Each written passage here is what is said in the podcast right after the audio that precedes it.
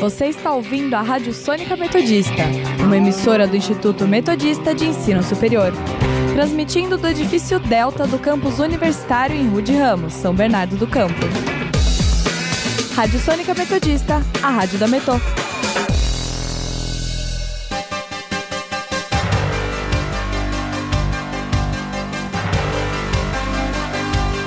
Começa agora o Jornal da Metodista, uma produção do núcleo de rádio da redação multimídia da Universidade Metodista de São Paulo.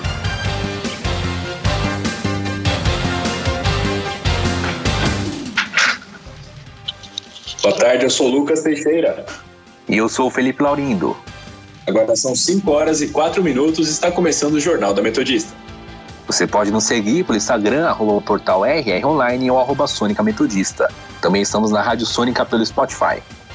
Vamos agora com as principais notícias dessa sexta-feira, dia 24 de setembro de 2021.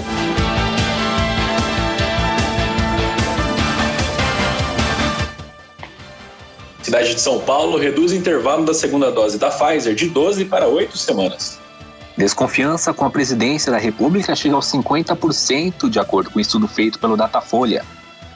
Prévia da inflação atinge a maior taxa para o mês de setembro desde o início do Plano Real. GM retoma a produção em dois turnos em todas as fábricas do Brasil. O Estado de São Paulo vai voltar a ter público para as partidas de futebol a partir do dia 4 de outubro. Números da Covid-19 no Brasil e no ABC. No nosso quadro Giro pelo ABC, os principais destaques dos jornais da região. Saúde.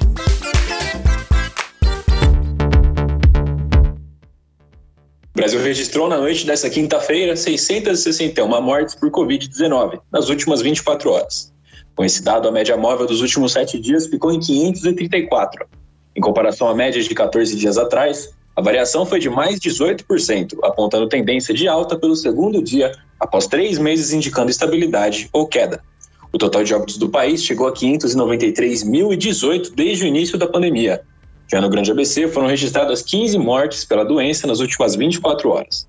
Com isso, a média móvel chegou a seis óbitos em relação aos últimos sete dias, indicando alta de 51,72% em relação à média de duas semanas atrás. A região não registrava alta na média móvel de óbitos desde o dia 24 de agosto. O ABC agora soma 10.727 óbitos desde o início da pandemia.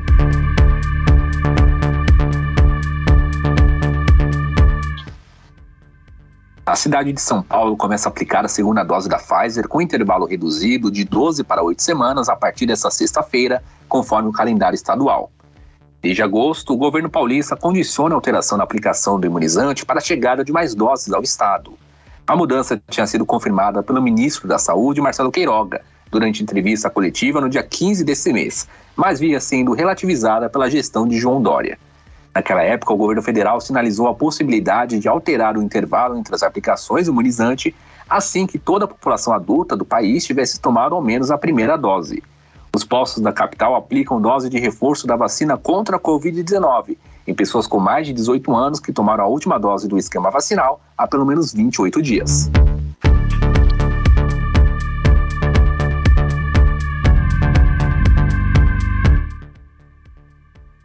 O deputado federal Eduardo Bolsonaro confirmou nesta sexta-feira que foi diagnosticado com Covid-19.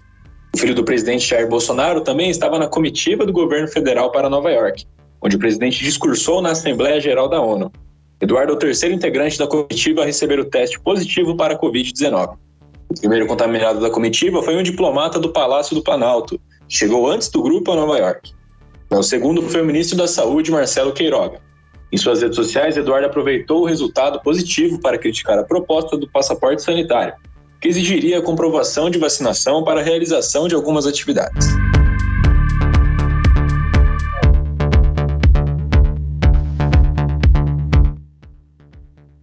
O presidente Jair Bolsonaro afirmou nesta sexta-feira, em entrevista à revista Veja, que a primeira-dama Michele Bolsonaro se vacinou nesta semana nos Estados Unidos. Michele integrou a comitiva presidencial que foi a Nova York por ocasião da Assembleia Geral da ONU. Para políticos e infectologistas, a opção da primeira-dama de se vacinar nos Estados Unidos e não no Brasil é um desprezo ao Sistema Único de Saúde e ao Programa Nacional de Imunizações. Quando questionado pela revista se era um mau exemplo o fato dele ter dado declarações contra vacinas e ter demorado para comprar imunizantes para o Brasil, o presidente respondeu, aspas, tomar vacina é uma decisão pessoal. Minha mulher, por exemplo, decidiu tomar nos Estados Unidos. Eu não tomei. Fecha aspas. Política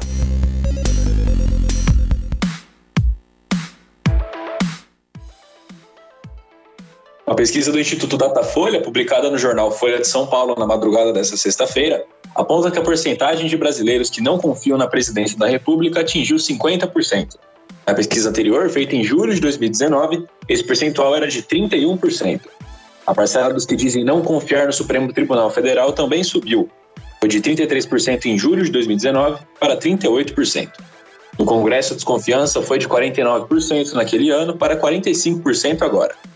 O Datafolha ouviu presencialmente 3.667 pessoas em 190 municípios brasileiros, entre os dias 13 e 15 de setembro. De acordo com a pesquisa, 16% dos entrevistados afirmaram confiar muito na presidência, 33% afirmaram confiar pouco e 50% responderam que não confiam. A margem de erro é de 2 pontos percentuais para mais ou para menos.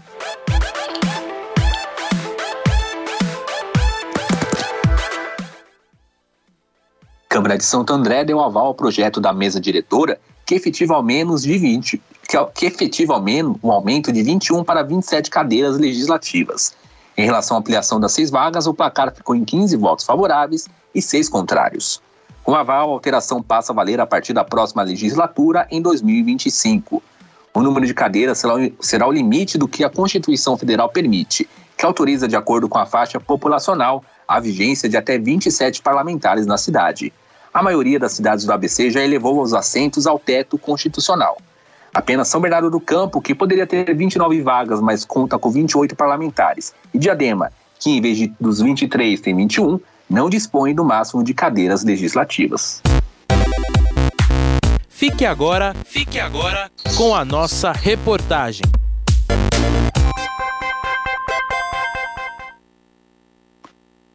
o Guia de Participação Popular na Política, entenda quais são as funções dos vereadores e como funciona a Câmara Municipal.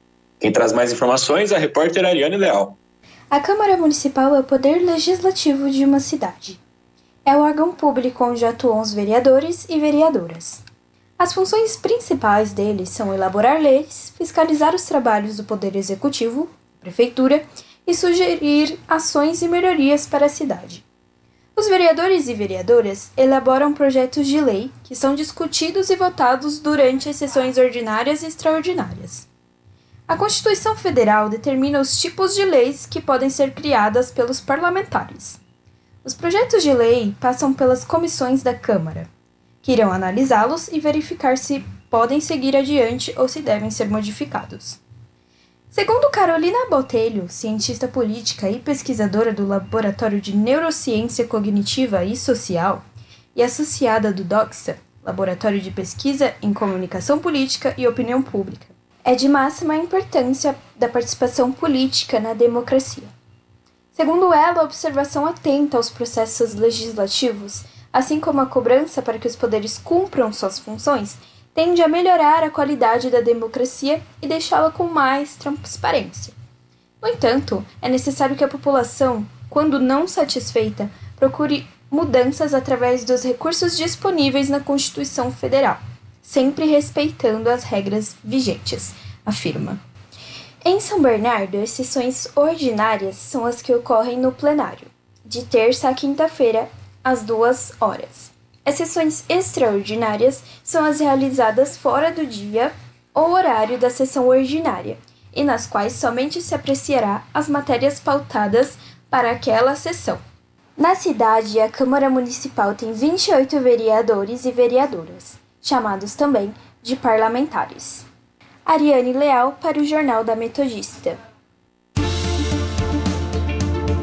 Economia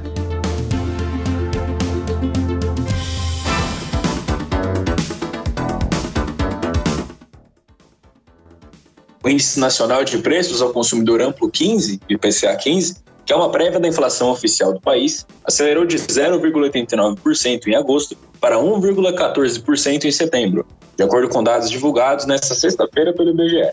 De acordo com o IBGE, trata-se do maior resultado para o mês de setembro desde o início do Plano Real, em 1994, quando ficou em 1,63%. Além de ser a maior taxa da série histórica do indicador desde fevereiro de 2016, quando ficou em 1,42%. No ano, esse índice acumulou alta de 7,02%. Já no acumulado de 12 meses, o indicador superou os dois dígitos, chegando a 10,05%, quase o dobro do teto da meta estabelecida pelo governo para a inflação deste ano, que é de 5,25%. Esse resultado veio pior do que o esperado pelo mercado. Uma pesquisa da agência Reuters com economistas estimava, estimava que a alta seria de 1,02% para esse período.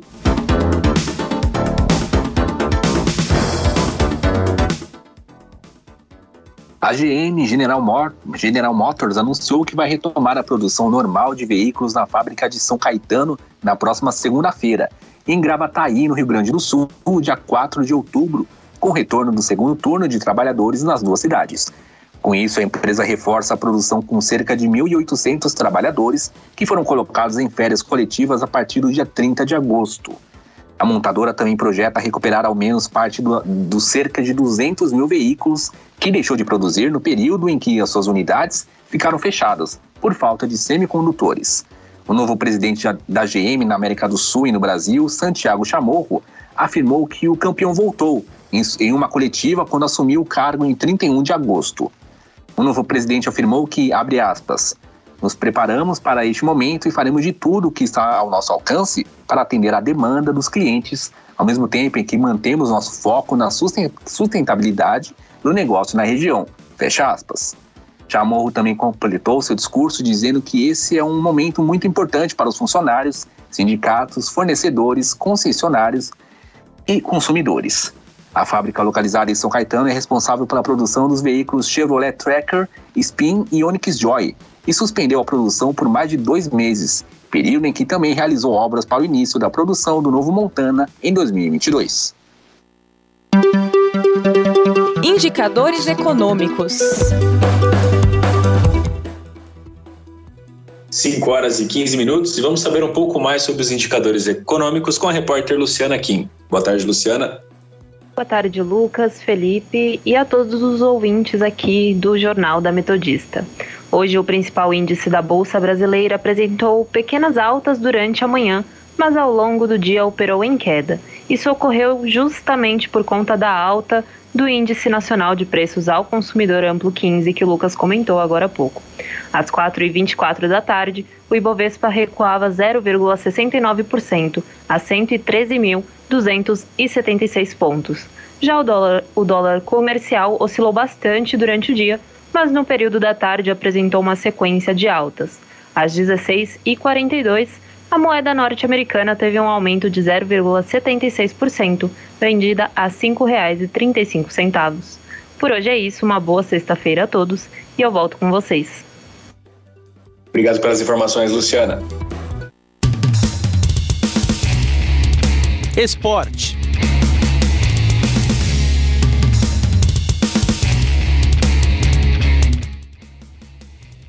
Estado de São Paulo voltou a ter, volta a ter público para partidas de futebol a partir do dia 4 de agosto. Nessa data, a ocupação permitida dos estádios será de apenas 30%. De acordo com o governador João Dória, o retorno será gradual, em 15 de outubro será permitido 50% da capacidade das arenas e 1 de novembro 100%. Mesmo com a liberação, as normas sanitárias e de prevenção contra a Covid deverão ser cumpridas. A entrada estará liberada para quem tiver o esquema vacinal completo, ou seja, ter tomado a segunda dose ou a dose única dos imunizantes. Os clubes deverão exigir aos torcedores que forem aos estádios um comprovante de vacinação, duas doses da Coronavac, AstraZeneca e Pfizer ou dose única da Janssen. Para quem tiver recebido apenas a primeira dose, será necessário apresentar testes com antígeno até 24 horas antes da partida e PCR em até 48 horas. O uso de máscara será obrigatório em todos os setores do estádio.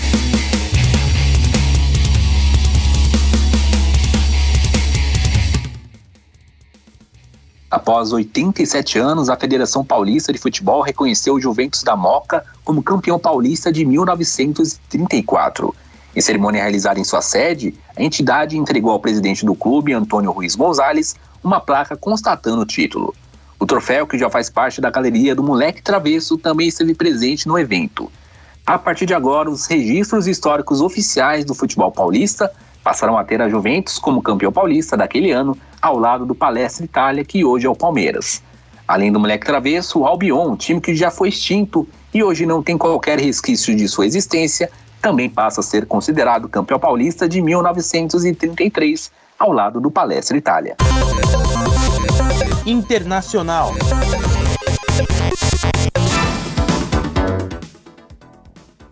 A tempestade repentina matou cinco pessoas que escalavam o Monte Elbrus, o maior pico da Europa. A informação foi divulgada pelo Ministério de Emergências da Rússia nesta sexta-feira. O Elbrus tem 5.642 metros de altitude e fica nas montanhas do Cáucaso, na República da Kabardja-Balcária, na fronteira com a Geórgia. 19 alpinistas ficaram presos em mais de 5 mil metros de altura, após as condições meteorológicas mudarem repentinamente. Após receber um alerta, os serviços de emergências russos enviaram uma equipe de 69 pessoas e 16 veículos para o resgate.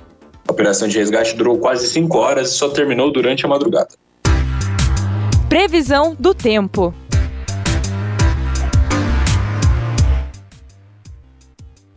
Vamos saber agora a previsão do tempo com o repórter Arthur Ferrari, que está ao vivo, mas vai nos contar mais detalhes do que espera para a gente para essa sexta-feira e o final de semana. Olá, Arthur, boa tarde. Boa tarde, Lucas, Felipe, boa tarde aos ouvintes. Agora faz 16 graus em São Bernardo do Campo. Hoje o dia amanheceu às 6 horas da manhã com a temperatura mínima registrada de 11 graus, que subiu para os 24 entre meio-dia e 2 horas da tarde, atingindo a máxima registrada hoje. Agora, no final da tarde, as temperaturas voltaram a cair e devem chegar aos 13 graus até as 10 horas da noite, sem previsão de chuva. O fim de semana promete ser parecido com os últimos dias desta semana. Temperaturas mais baixas até o meio-dia e mais altas até as 4 horas da tarde, esfriando durante a noite. Tanto no sábado quanto no domingo, a mínima será de 12 e a máxima de 24 graus. Deve garoar durante todo o final de semana. Arthur Ferrari para o Jornal da Metodista. Muito obrigado pelas informações, Arthur. 5 horas e 20 minutos e vamos conferir o nosso giro pelo ABC.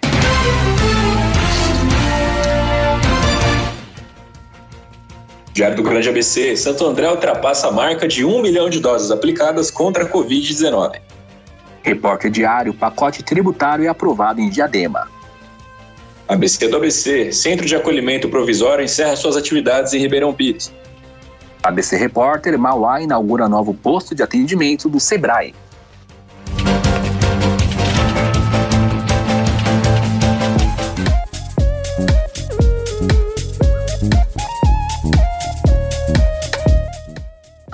E termina aqui mais uma edição do Jornal da Metodista. O jornal vai ao ar ao vivo de segunda a sexta-feira, às 5 horas da tarde e reprisa às 9 horas da noite. E você, caro ouvinte, pode continuar nos acompanhando pelo Instagram, arroba portal RR Online ou arroba Sônica Metodista. Não esqueça que a Rádio Sônica está na Podosfera, além do Mixcloud, você pode nos ouvir no Spotify, Deezer, Google Podcasts, Pocket Casts, Radio Public, iTunes, Overcast e Castro. Para mais informações, acesse nosso portal através do endereço www.metodista.br/rr online.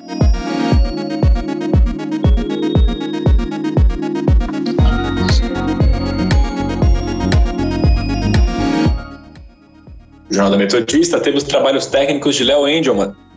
Participação dos repórteres Luciana Kim, Arthur Ferrari e Ariane Leal. Apresentação de Lucas Teixeira e Felipe Laurindo. Continue ouvindo a nossa programação, tenha um ótimo final de semana e até segunda-feira.